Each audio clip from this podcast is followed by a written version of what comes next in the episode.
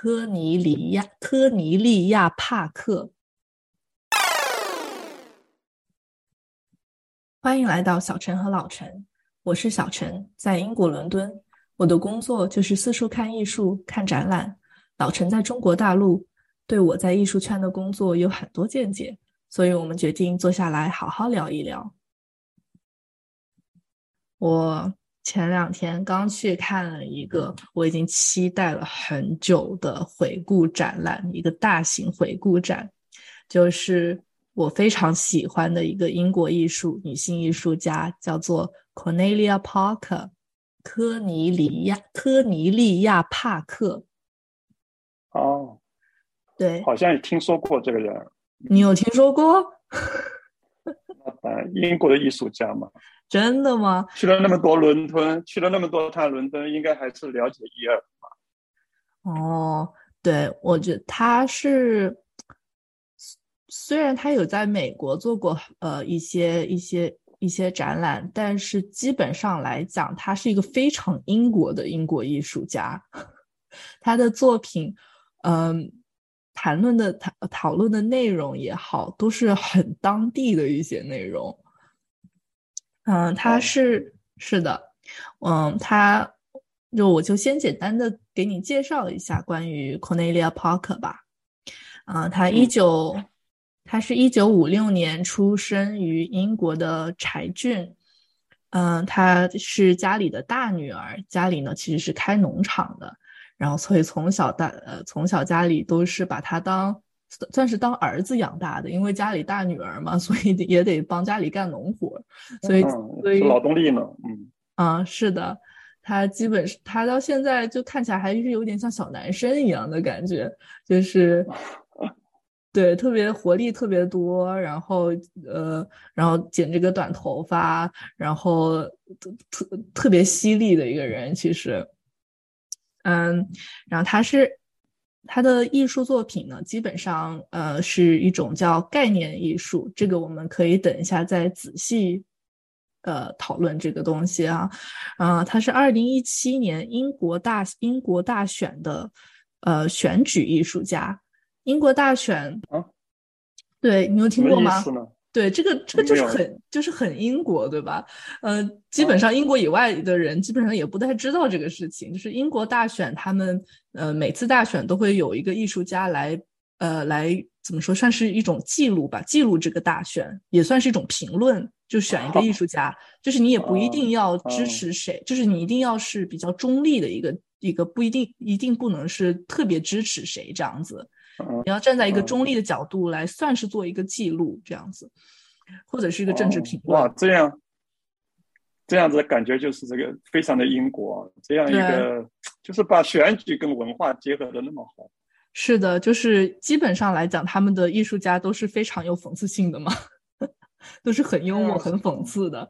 特别是讨论到艺术，呃，讨讨论到政治的时候，这个讽刺的这个劲儿，就是英国多年来。就是这是有文化底蕴的，他们的这个讽刺，这个就是有有意思啊，这种啊选举也能成为一个非常有意思的一个文化现象去讨论。是的啊，所以 Cornelia Parker Parker 她是二零一七年，她是第一个女性艺术家当被选为是这个选举艺术家，所以你也可以看这从这里也可以看出她在英国的地位啊，其实还是蛮高的，虽然就是可能在国内。嗯，在亚洲可能没有那么多的，嗯，名声没有这么大，因为他的作品也好，都是还是比较当地、比较这种西方这种思思想也好、文化也好，都是特别针对于西方这一块的。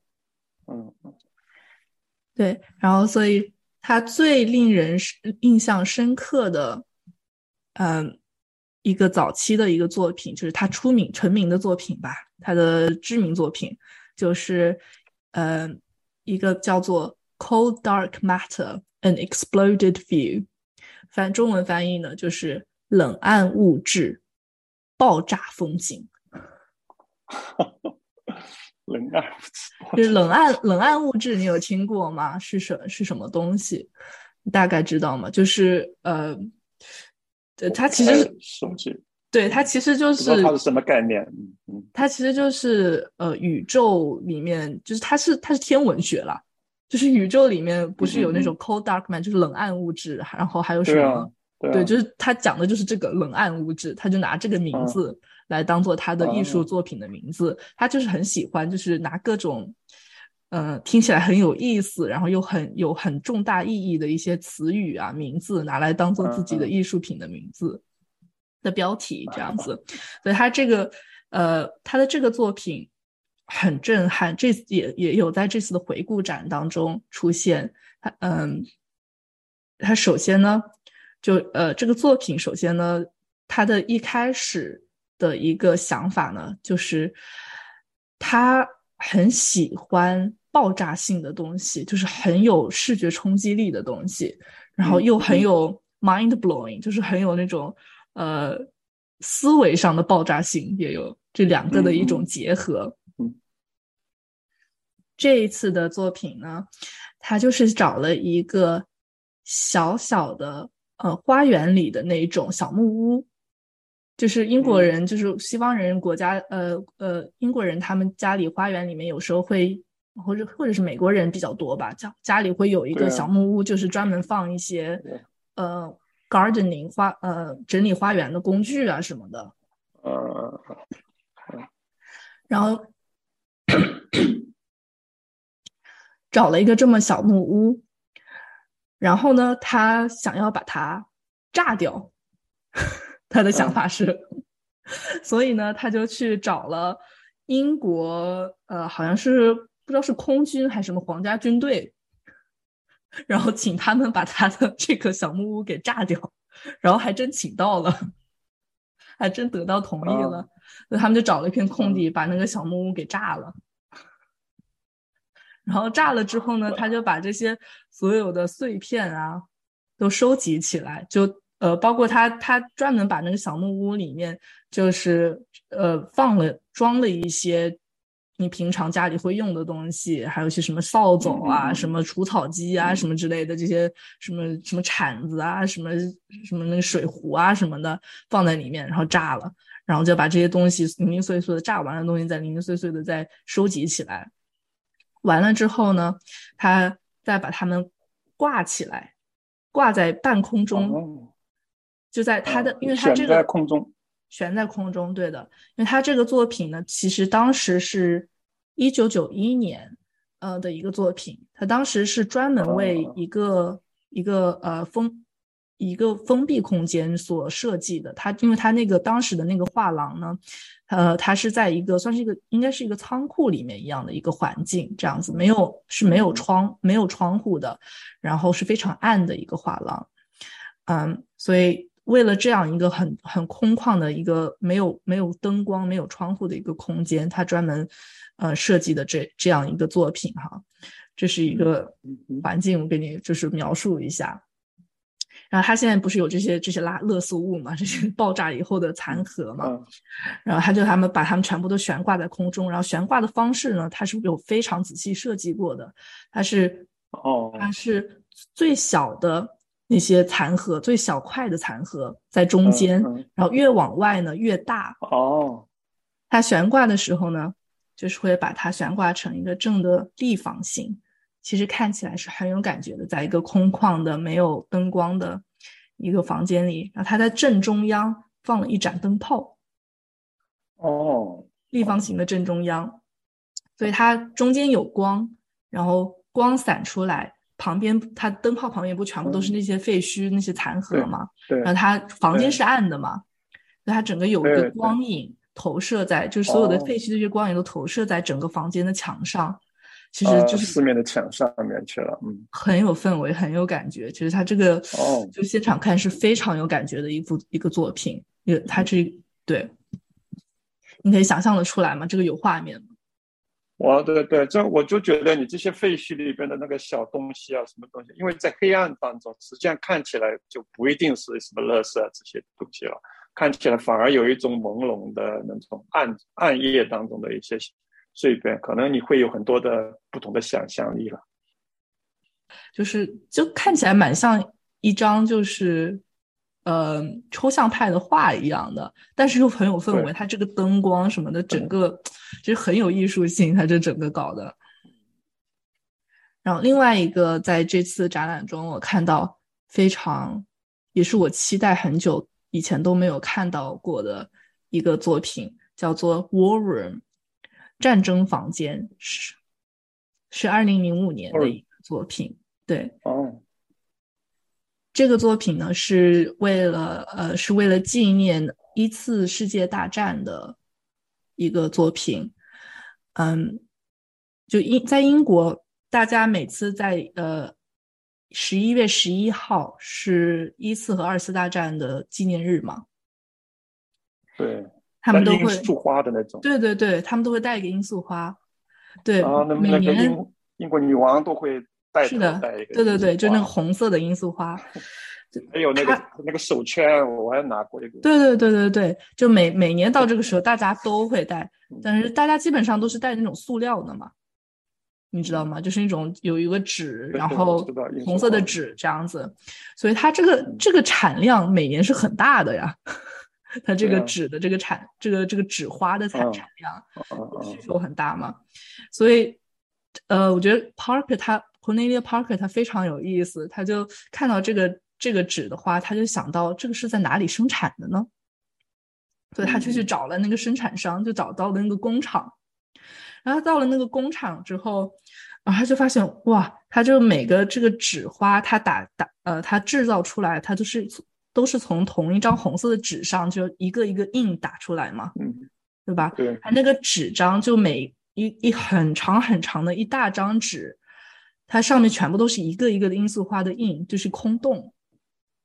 对对对，剩下来的一个空洞，剩下来的这个空洞，他觉得哇，这个太美了。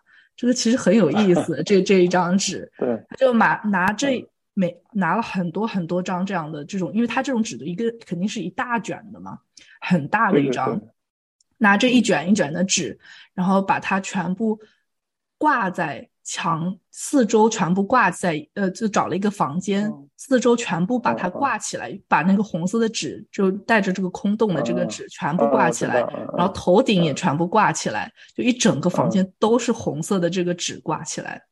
嗯嗯嗯，就哇，很美。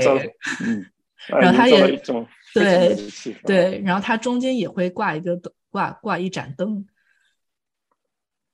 哦，挂一个灯泡，对，然后就是也也是有一种光影，然后这个空洞的这个光影映在墙上，然后整个红色的房间一进去也是，就是完全是它是可以让你完全改观来看这个罂粟花，这这个纸质的罂粟花这个东西，因为它让你看到的是这个空洞，看它让你看到的是，你似乎就是感觉可以想象到这每一束花就好像是代表着每一个在。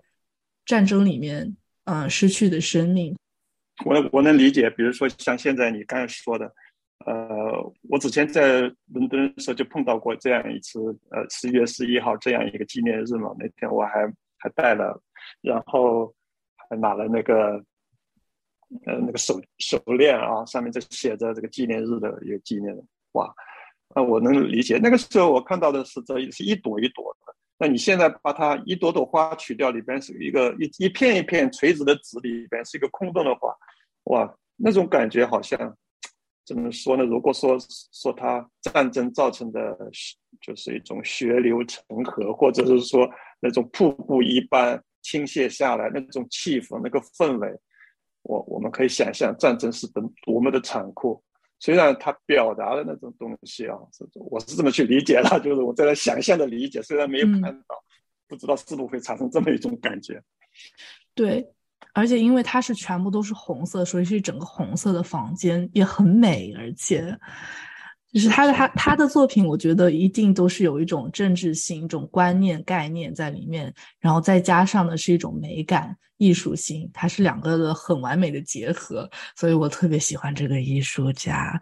然后，对，所以他他的作品，我就是说了这。帕克，刚才你说的，嗯，不好意思，嗯，刚才帕克你呃介绍的这两个作品，一个是等于是黑色的爆炸的烧焦物，一个完全是红色的。哇，这两个作品本身就是有一个非常强烈的对比，可能艺术家本身就是想从他的艺术生涯中需要这种强烈的对比，然后都在一个房间里边，黑色的东西在暗色的房间里边，那个红色的房房间里边，他也是选择灯，是吧？那那是会有一个很大的比较在那边。你看这样一个回顾展很有意思。对这个回顾展，其实真的做得很好，因为它一它就是每一个房间的整个氛围，然后因为可以看到他这么多的作品集合在一起，我就觉得很兴奋，因为从来没有看过这么他这么多作品放在一起嘛，一起都可以看到这样。我还是想问你，他到底在什么地方展呢？哦，他在那个 Tate Britain，在泰特美术馆。哦，对，伦伦敦的泰特美术馆。我做做的一次泰特美术馆，他。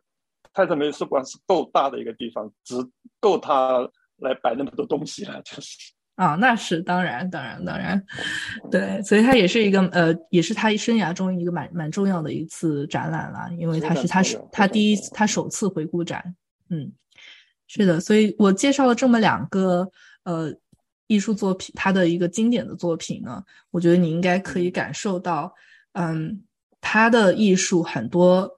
嗯，是一种概念艺术。然后他他的作品当中用到的材料，很多时候都是他已经呃已经现成的物品，他并不是从头开始自己做这样子，不是说什么从颜料开始画啊什么之类的，反而是他在生活中遇到的一些东西。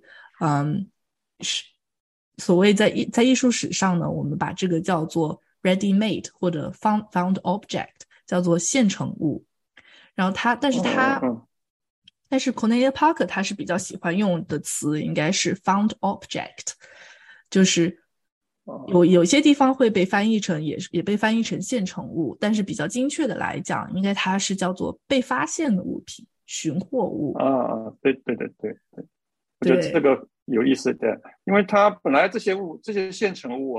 实际上是废弃物，你发现它的价值了，把它用起来，所以是被发现的。我这么理解。是的，就是这样。对，它是，其实是你和这个物品之间的一种关系联系。如果你你和这个物品完全没有关系的话，就比如说一个中国人，如果看到，如果完全不知道对于这个罂粟花的这个意义，然后看到那个战争房间，你就觉得有点不明所以了。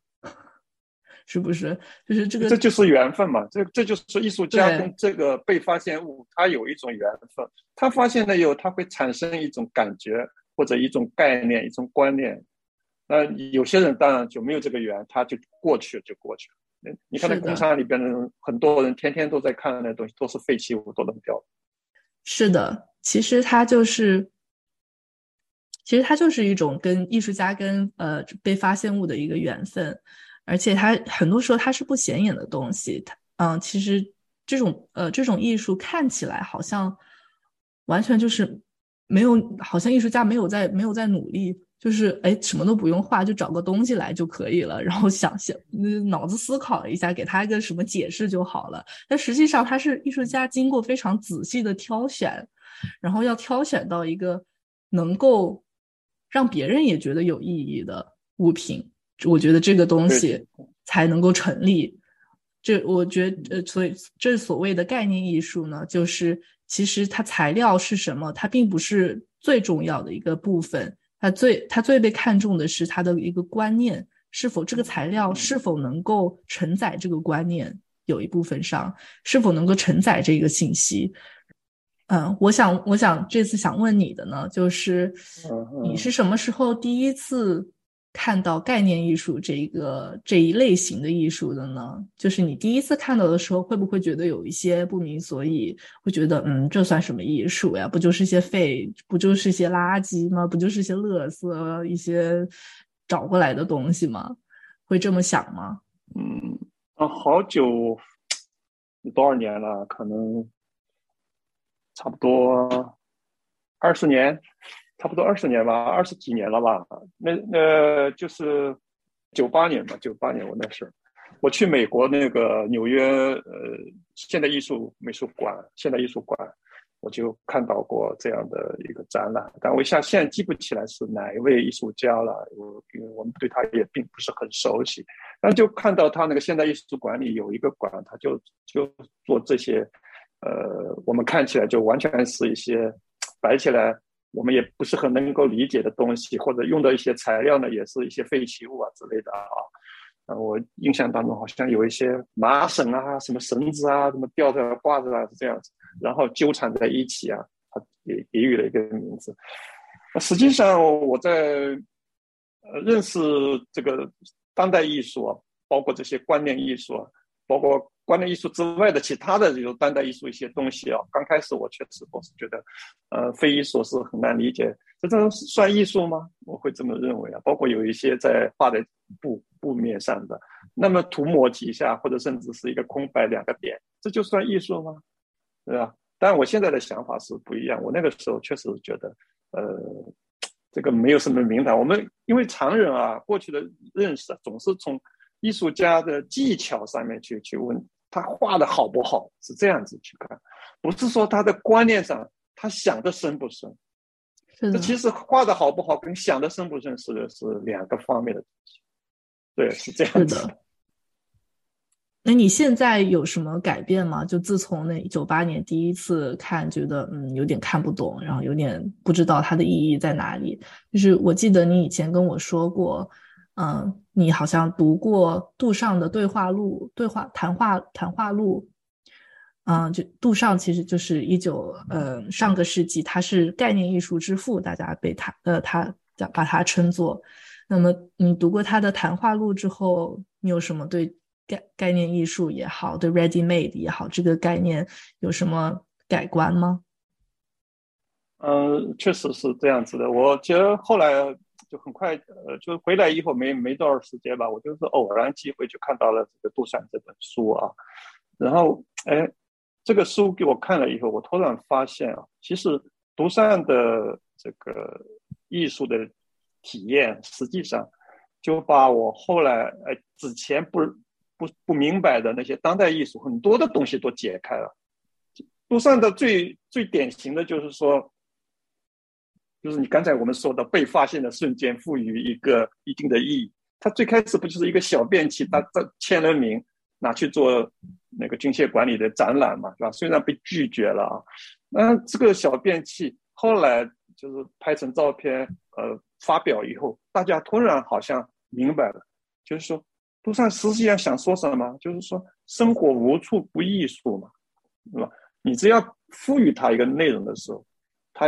赋予它概念的时候，哎，它可以成为一个艺术现成品。它这个这个就是一些现成品。后来我了解他看一些什么车轮子啊，什么任意东西，甚至后来什么鞋盒子之类的去做啊，他就是把这种现成品当做一种一种表达。哎，这个我有这么一个理解啊，我就是有这么一个理解。其实，呃，中国文化当中，这个独善这种。这种理解啊，在中国文化上很久很久以前其实就有了。我们说佛教文化里边，很简单讲，那个佛陀的拈花一笑，是吧？就拿着花这么一笑，拈花一笑，是吧？它表达了一种概念，是不是？那实际上杜尚的就是用极少数的艺术理念来打破了传统的观念，他是把它打破掉。那他其实杜尚。好像一生也没有多少作品，你说他的作品的，呃，技术技巧上的表达也也没有什么，是不是？他就是用极少数的艺术理念，但是他是革命性的、观念性的给你转换过了，啊，这是一这是一一个想法。另外一个想法呢，后来的人其实从毕加索开始，他就用了大量的创意的作品，就是构建了当代艺术的一个真实的一个面貌，啊，一个成果。后面的人就不断的发挥了，包括刚才说的帕克的作品啊，帕克的作品我我能理解，为什么呢？我就觉得他现在实际上帕克就是把这些废弃物啊啊这个把它利用起来，这个利用实际上是他的观念在看到这个这个废弃物本身的这个价值啊，它的艺术价值也好，它的观念价值也好。其实用什么材料做艺术品并不是最重要，我倒是这样子觉得啊，也不能说把艺术品必须做在用用什么材料上。过去我们说什么叫艺术家，什么定义？艺术家就是把材料发挥到极致嘛，啊，那只要他把这些材料，啊，废弃的材料也好，那个做了那个罂粟花的那个废纸也好，是吧？他能够把这个材料用到极致，它也是仍然是一种艺术，啊，他表达的这种概念我是很赞成的。我觉得艺术就是要把美感和观念是共存的，是吧？你一定是有观念的，没有观念，一个艺术作品对，就是像我这样子啊，我是想，如果没有一个观念的去做一件东西，不知所云的话，其实就没有什么意思。呃，其实我最近啊，也在做了这么一个，我自己也尝试做了一件这么个东西啊。我们这个是，呃，我我们的寺庙里边，我现在在在寺庙里边。做了一个呃装置艺术的东西，叫嘉陵永秀。我给他提了一个题目啊，为什么叫嘉陵永秀啊？那我们寺庙是在一九四九年的时候呢，军队过来就占用了这个寺庙。这个这个护国寺呢，有唐代就建立了，是吧？有一千多年的历史。但是到了一九四九年被军队占有，戛然而止。五十年来一直是部队的营房。那在这个过程当中，原来寺庙的建筑就被基本上都拆拆完了。破坏殆尽了，对吧？因为建筑也很老了，也不适合军营房，都拆掉，留下了就是一些就是断柱子啊，就是那个建筑的遗构啊，什么断柱啊、旧瓦啊，这有留下了这些东西。那有一些可用的呢，我这次建复国时都把它用起来了，我建了钟楼、鼓楼。但是还有十几根柱子，有长有短，有的两三米，有的只有几十公分，有的一米多。那我就把想把它集中起来。哎把它竖起来，啊，这个这些柱子上面都有文字，有那个有对联，就刻诗刻在上面，它体现的这个，呃，我们寺庙的一个宗派，我们比如说净土宗、禅宗，我们有这两种，历史上有两种，那很很有意思。我把它为什么命名为嘉陵永秀呢？因为我们这个寺庙历史上就是素觉大师，叫做永嘉禅这个素觉大师，他的主庭。他曾经在这里出家，在这里写了《永嘉禅永嘉正道歌》这本书。这个《永嘉正道歌》在唐代历史上是非常有名的，但是后来呢，就慢慢慢慢的，就到了明清，可能就知道的人比较少。然后最近呢，就是啊，这这这几年啊，我们又在挖掘这个历史文化，然后恢复这个永嘉城的一种呃它的宗教仪式感，是吧？我们又是个主庙，那永嘉城呢，呃。他是在呃，这个数学大师啊，曾经就是曾经去过一次去潮汐六祖那边认可自己，我这个学的佛法是不是真正达到了那个禅宗佛法的一个境界？然后那个时候六祖呢就说：“哎，就说你完全是可以的。”他就绕着六祖走了一圈就回来了，实际上也是一种行为艺术，就回来了。回来又写了《永嘉正道歌》。那么我们现在。后来就说啊，永嘉禅是，呃，禅宗呢是一花开五叶，啊，永嘉禅是永嘉，嗯，永嘉禅是一是是个人吗？还是一种禅？是不不，对，是禅宗的一个流派，一个流派。真的，你走了一圈，是谁走了一圈？就是这数觉大师，他是修这个永嘉禅。永嘉禅为什么叫永嘉禅？永嘉禅实际上是。天台宗跟禅宗的一种结合，那他结合了修了好以后呢，他要去六祖那边，禅宗六祖那边去认可一下，哎，我修的好不好？那对？然后呢，去了以后呢，就是禅宗六祖呢就问了他一些问题，然后他就是用了简单几句话就答复了，然后六祖就说，哎，你已经是完全 OK 了，然后呢，他就，呃，绕着六祖呢走了一圈，说，好，我要回去了。六祖说，哎，你留下来吧，在这里住一夜。所以就后来又称它叫一数觉。那禅宗的是一花开五叶，它下面有六个有五个流流派啊，五个禅宗的流派。那永嘉禅呢，实际上在五个流派之外的，我们叫永嘉独成林，他自己在温州这么一个东南地区啊，浙东南地区自己形成了一个一个小流派，那成独独立成林啊，还是有很多的延续下来。所以我这次做这个。呃，用这些断柱子、这些遗构啊，建了这么一个永嘉嘉陵永秀这么一个装置艺术啊。这这个竖竖起来的这些柱子呢，我找了一块非常大的石头，有六七米长的一个石头啊，下面呢是是锯平了，我们上面开洞，把这些柱子呢都安到这个石头上面。非常大量的，就是在一个废石废石区那个废石料厂里边找来的，纯纯粹也是一个没有用的石料，他们开发出来扔在那没用的石料，哎，我发现它可用，因为我这些柱子要把它竖起来啊，想了很多办法，想不起，呃，做不好，像用钢结构什么，总觉得跟柱子本身就是不配合，啊，用混凝土啊，怎么把它做竖起来很困难，哎，有了这么一颗。废石料厂里边找到这么六七米长的一个石石料，它宽有一米多到两米多这样左右，高有差不多一米厚，这么一个立下来，啊，做了个，哎，我也是用了这个废石料来做的，废料是吧？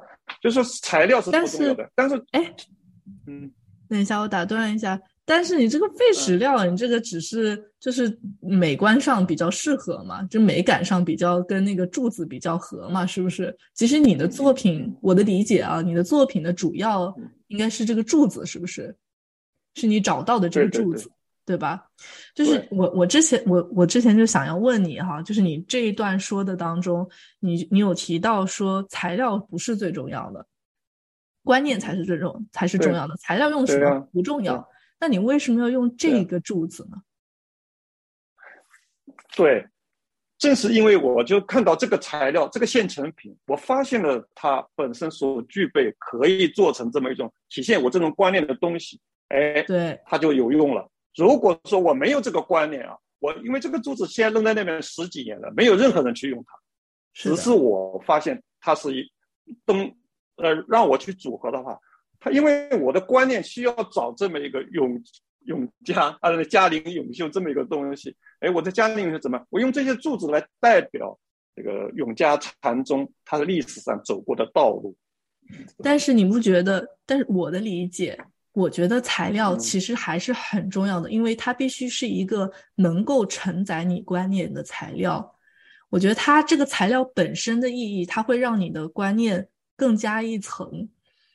就是比如说你这个柱子，因为它有一定的历史性，你知道它，你知道它所经过的一些事情，嗯，比如说你这个柱子是是，其实我刚刚没有太理解是是在哪里找到的，就是在是就是在建筑废墟里边，对，寺庙的建筑废墟里边，是你原寺庙原本的柱子是吧？以以前的寺庙的柱子，对对对对。对对对，所以所以所以他才能够承载这个禅宗的这个意义。我觉得这个意义特别大，就好像 Cornelia Parker 的作品也一样，它一定是这个，因为它这个就是用来做这个罂粟花的这个材料，所以他拿来再再拿来当呃，包括在他的艺术当中的一部分，就显得特别有意义。就是比如说他另外有一个作品啊，他是拿。呃，他其实是拿你知道那个比萨斜塔，啊，比萨斜塔，他每年都要做点做点工作，就是给它修一修嘛，因为它防止它真的倒下来，对，防止它真的倒下来。所以，呃，然后他他有一次就给他修的时候呢，呃，Cornelia Parker 就去艺术家就就就像那个工程师。要了一些，他们每年修的时候都会拿出来一些废石料，在底下拿出来的废石料，然后他就把这些呃这些石头石块呢，全部都挂在了一个，也是那种悬挂的方式，悬挂在一个房间，铺满了一整个房间，所以这个房间其实你是没办法进去的，你不能动它，你这个你这个。一进去一惊动它，这整个整个，因为它整个房间都悬挂满了嘛，一铺满了，悬挂在半空，你一动它，整个房间就会开始动了呀，对吧？所以你要非常小心，只能在外面看它。然后就就跟这个比萨斜塔一样，你不能太动它，因为它动它，它真的会倒。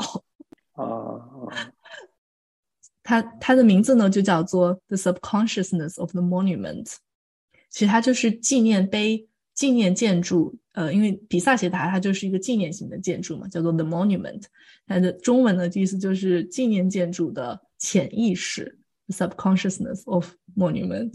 因为它是在这个建筑的底下的一些石块，是它的潜意识。对，其实我觉得也是很有意思，因为它一定是要找一个很有比较有意义的物品，才能够承载它的概念。没错。但是我现在想说的就是说什么呢？艺术家这种做法其实是概念先行，你明白吗？他其实已经有了概念，就像我现在做这个东西，我是一直有这个概念，想做一件纪念这个数学大师的纪念品、纪念物，所以我才会去找这些相应的东西，对不对？那其实是有两种情况的，有一种是你因为看到了这种材料，你突然想它会体现某种概念，是吧？一种是材料给你一种提醒或给你一种这个想法，一种是我本身已经有这种想法，比如说我相信那个帕克他可能去那个比萨铁塔的时候，比萨塔的时候，他就是想，哎，比萨塔这么一个斜塔，他那些。我去看看有什么这些东西来表达我对比萨塔这种摇摇欲坠那种感觉。我要创造这么一种记忆，是吧？在我的艺术作品里，边？有的时候是概念先行的，所以观那个概念艺术家或者说就是观念艺术家，这个呃用什么材料，其实是跟他观念有关系。嗯，我说的材料不重要，是这个意思。并不是材料真的，一旦我找到了这个材料，那这个材料当然是最重要的，是它只能用这个材料体现我这个观念嘛。啊，嗯，那那也那也是对的。其实我们我们其实想法其实是差不多的，就是对于概念艺术的理解。嗯，那么你这次你这次做呃创作的这个概念艺术，它是关于佛教的吗？嗯，对，关关于佛教历史，关于永嘉禅宗，呃，这个当地的这个历史，那么很多现在的概念艺术，包括 Parker 的艺术，它都是很有政治性的，因为它比如说它是呃英国大选的艺艺术家，比如说他的这个，其实他的这个 War Room 战争房间，它也是很有政治性的，因为嗯。是的嘛，就呃，就是它是纪念一个战争，就是希望以后和平之类，呃，这一类的概念观念，它都是很有政治性的观念。那么你，我是我想问你，就我想我想了解一下，就是你觉得政治和艺术放在一起是好，是是是有意义的吗？就是艺术能够能够真的对世界做一些改变吗？用艺术来讨论政治，嗯，当然了，我我觉得这个其实艺术很多时候都是为政治服务的。你就是不自然而然的，或者是自不自然的，都会有这种状态啊。你刚才你说的这个帕克他这种作品，他肯定是带有很强的政治倾向性啊，包括暗物啊、暗黑的物质、冷暗物质这种做法啊。东西啊，他是可能就是表达他一种心情啊。那你刚才说的，我这个嘉令领袖是不是政治？好像是看起来是讲挺佛教的，其实我觉得他也很政治。你想一想啊，他这个这些建筑的遗构，就是在呃五十年前啊被砸碎的，被军队占领以后的，就是佛教在这个过程中，在政权变化的过程中，就是。就是实际上它是被破坏了，对不对？那过了五十年以后又重新恢复，那我们这些把它作为一个纪念被恢复的这些人，我们想做这件事情，不仅仅是说延续佛教什么弘扬佛法，不仅仅是这样，实际上也是反过来说，也是对对这个当时的一种政治割断了这个佛教的一个发展历史的一个过程当中一个一个反反馈，是不是？就是一个反思，就是说，哎。政治跟跟我们宗教其实是可以互相的啊，互相的契合的，互相互相这个融合的，也不能说 只有你就没有我，是吧？不能这样子啊。实际上它还是有政治，是看你怎么去理解它而已。那你更多的就像你刚才说的，他作为一个艺术家参加大选，那我我想英国人这一点我很很佩服他啊，他们能够就是说。把这个大选的这个工作非常政治的工作，交一个艺术家来作为一个中间的一个好像记录者也一样啊，他来艺术来记录这个政治，是吧？他来用艺术家的想法，他来记录这个政治，那当然就是为政治服务。虽然他可以不偏不倚，或者说偶尔有一点偏移也没有关系，是吧？总体上。他当然不会说对这个大选产生很大的什么什么变化作用，但是他为这个历史就留下了这个政治留下了一个一个记录，这很有意思啊。那我们平常的作品哪一个不是这样子？其实你仔细想一想，很多很多的作品，艺术作品都是跟这个政治是有关的。你你像那个中世纪的一些那个宗教的题材的作品，难道不是艺不是政治吗？是吧？这个神权政治嘛，他不是在为这个政治服务吗？也是一样的。是的，是的。但是我觉得，其实它是有两种不一样的政治，呃，艺政治的政治性艺术嘛。一种是就是您刚刚说的这种，呃，为神权服务、为权力者服务的，就是。呃，算是一种宣传艺术，宣传宣传政治的艺术作品，就包括以前前苏联的一些艺术作品，啊，包括以前基督教的作品，都是这种宣传神多么的好这样子。对啊，对对对。但是像你你和帕克的现在现在当代的一些政治艺术，就是它会一种对历史的一种反思，是对政治的一种反思。嗯，对对，像这种艺术系是应该算是当代艺术的一个主主流吧。然后我觉得像你的这种艺术，呃，这这这次的你的作品叫什么来着？叫永嘉呃，嘉陵嘉陵永秀，嘉陵永秀，对，嘉陵永秀。嗯，还有像帕克的，呃，这个，呃，这个战争房间，像这一类的作品，我觉得它特别有意思，因为它所用的。材料，它很有很有魔力，因为它本身很有意义，本身有一定的意义性在，所以我觉得你看到它就会觉得非常被打动，你就知道这个这个在你面前的这个物这这个艺术品，它不仅仅是艺术家做出来的，而且它本身有有它本身的一个历史，它经历了一些什么样，这个物品它经历的一些事情，物品的历史。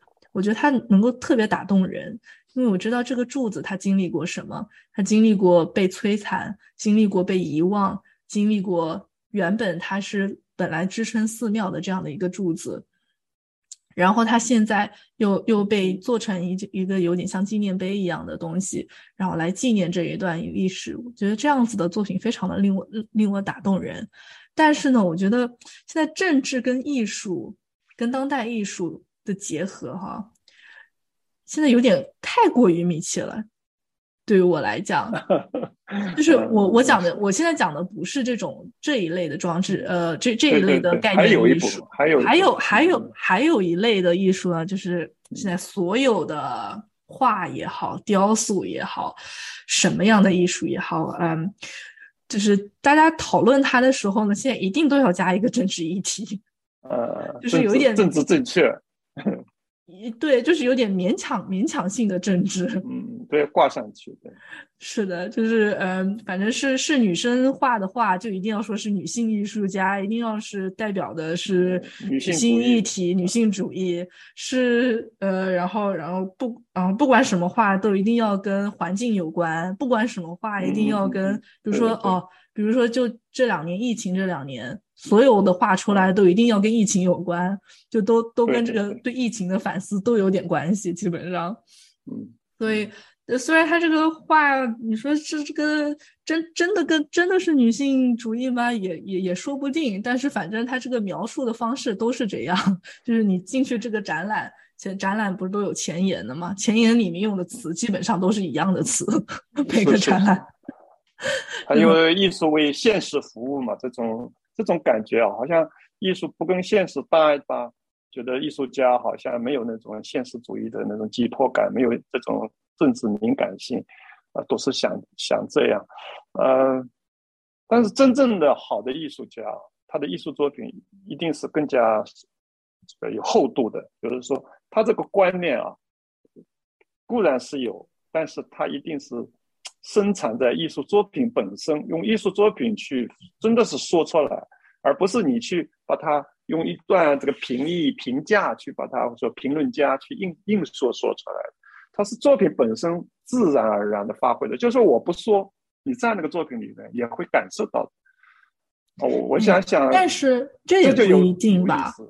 嗯，但是就是我觉得这个很微妙。这个这个问题，就是虽然我们觉我我我觉得你和我应该都能够同意在这一点上，就是是有两个不一样的政治艺术的嘛，就是有一类是有一点嗯，好像有点强加，有一类是感觉很认真。但是我觉得这两个的区别到底在哪儿呢？就是其实你看杜尚，杜尚的那个小便泉也好像像 Cornelia Parker 的这些呃这个爆炸性的这个这个这个装置艺术也好，就是其实很多时候你看它也是有一点不明所以的，就是没有这个解释的话。就是没有这个解释，这原来是个什么东西？它是怎么制造的？它为什么要这么制造？或者你如果你不解释，你那个柱子原来是，原来是你原来就是这个这个寺庙本来的柱子，就这一段历史如果不知道的话，其实你很难够很难理解，是呃很难理解这个艺术的意义。这很正常，我跟你讲。艺术家做这些作品的时候啊，他一般来说啊，他总是会有一些想法，一定一定是有想法，对吧？有感而发，就像我们写文章，一定会是有感而发。那能不能传达出他那种感觉？甚至有的时候，他那种感觉都是很模糊的。有些艺术家，你告诉我，你问他，你这种话，像尤其当代艺术，你说你这种话到底说什么？他自己都说不明白，对不对？他有一种模糊的东西。这个呢？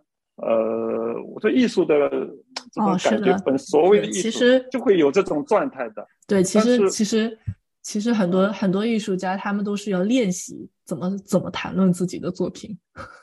是是是的，真的，因为因为我经常就是看到很多年轻的艺术家，他们可能第一次个展，他们就很紧张，说哦，我要谈论我的艺术作品，就是他是我可以我可以。我可以看到看出来，就是他们其实是通过每一次的展览，一次一次的练习，怎么样谈论讨论自己的作品的。其实他们根本不知道自己在讲什么，很多时候。对他自己，他自己也在不断的认识自己的作品。说句实在话，是的，是的，这样子。我我我觉得这个地方我就插一句我的想法，就是实际上啊，很多艺术是偶发性的，偶发性的，就艺术家有偶发性，他是偶发艺术。就是偶然性很强的，就是艺术家他写画这幅画的时候啊，偶然性。我我我随便说个笑话，我不我当然不会画了，但是我这两天在家里画一幅画，嗯，呃，在家里画一幅画啊，然后呢，就是呃，就是把这个人我画了一幅肖像啊，然后后来就画的过程当中呢，就发现呃。呃，画的不怎么好嘛，然后我就把这个肖像的面部啊，我用颜料把它涂涂抹掉。然后我突然发现，我涂了以后，涂的过程当中，我发现我这张画的主题出来了，我的画的观念出来了，你知道吗？后来我就给他提，哎，给他出了一个题目，给他起了一个题目，叫 After Take Off，什么？线上二零，我是说。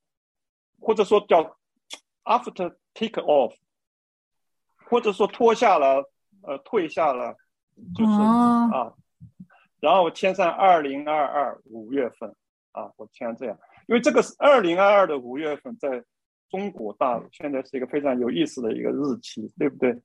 今年就是一个很有意思的日期。然后我这个肖像画，我脸部给它擦抹掉了以后，我觉得就是说，当你把你的我的潜意识啊，潜意识说，当你把你口罩拿下来的时候，其实我们已经跟之前的我们面目全非了。哦，深刻，深刻，深刻，深刻，深刻，是不是很深刻啊？这幅画我觉得很有意思。这个深刻，深刻。因为我觉得跟原来的肖像画完全两回事了。原来那个肖像画就是一个肖像画，就是个肖像而已，画的好不好的问题。然后我涂抹了以后，我突然发现，哎。他真的后面有这么一个阶段，就是说，其实艺术有的时候有偶发性，明白？这里就讲到什么呢？这我非常同意，是禅宗，就是说刚才说的永嘉禅还是六祖，就禅宗就是实际上是就是偶发艺术。是，你看他的顿悟，他说听到鸟声顿悟了，那个师傅给他一个敲他一个脑袋，给他一个石头扔到他身上，他顿悟了。哦，其实它就是其实就跟艺术一样啊，就是看到这个石头，我就顿悟了，这个石头是什么意思？对，就是说，他不仅仅是顿悟了这个石头里面，这个石头突然让他醒悟过来，哇，看到这石头，看到那个风吹那个竹林的感觉，在此时此刻此情此景，他突然顿悟了。那你你想想，这个就是个偶发艺术，对不对？所以后来。我是一直觉得佛教本身就是一种行为艺术。那个达摩祖师十年面壁，就对着一个墙壁对了十年。是。你你看我你们现在当代艺术当中不就有这些人吗？说对躺躺在那儿躺一年，什么住在房子里面住一年，那不就是达摩以前干的事儿吗？你现在搞这个事儿有什么意思？对不对？对，其实开玩笑。对，其实我觉得，嗯，对，反正每个每个时代都有，总得有这么几个人干同干同样差不多的事情嘛。每个时代都需要这样的行为艺术家。对，其实我觉得艺术其实也是一种修行。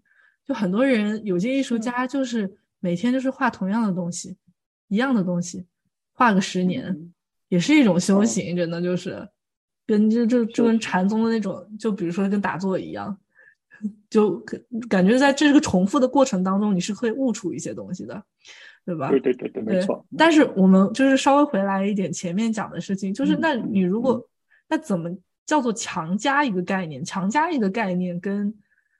就是我们之前讲的，就是有些话可能它其实并没有表达一种女性主义也好，女呃女女权主义也好，也并没有表达真的就是只是它是一个很漂亮的话，然后可能它只是画了一个女生。那么这种强 加型的这种概念，跟我们刚才讨论的这些呃概念艺术，你觉得这个差别在哪儿呢？是是不是一种只是我们的一种感受？就是，呃，就刚才你讨论这个问题的时候，一些年轻艺术家他在练习讲自己的作品，其实道理就是，他这个练习过程中，他实际上不断的发现我自己这个作品里边一些内涵啊，就是说有的时候确实也是可以的，就像我看那那堆石头，就像那个帕克看那个爆炸后的这个产物，他肯定也是对着他想了半天。然后想我怎么样来表达？我能表达什么？我表达了宇宙的冷暗物质的那个爆炸的瞬间吗？是吧？如果所以说，比如说帕克去看到那个印刷厂里边的那个印刷那个呃取掉了那个那那个花以后的那个废纸，他肯定在想：我面对这个废纸非常好。我怎么去表达呢？我表达什么东西呢？我表达战争，我用我用什么方式去表达呢？他也是有一个探索的过程，这个很正常。我就觉得，呃，但是有些确实很勉强啊，就像你刚才说，勉强的给这个压一个概念啊，这个就没什么意思。这个就是实际上这就是艺术的艺术家的水平的问题嘛。我就觉得这个其实有的艺术家就是他可能是还可能是还年轻，是吧？对啊，我觉得可能可能是在还还是在探索当中，对自己艺术的意义在哪里？对我觉得我最近其实读到有读到一个非常非常棒的一句一句话啊，是是一个很资深的很很厉害的一个艺术家，叫做 Louis Bourgeois。嗯嗯，对，他是他说的一句话，他说。当代艺术呢？当代艺当当代的现代的艺术家有有一个烦恼，就是我们又又很想表现自己、表达自己的想法，但是呢，嗯，我们又希望我们的艺术有人看得懂，嗯，这是我们的烦恼，对。对就是实际上很多作品啊，我觉得当然这个艺术史也是需要训训练的呢。训练，就是说像我刚开始没有不认识杜撰的时候啊，就是没有看过他那个对话录，这个对我们呃当代艺术一种发展一种里程碑的那种概念的转换。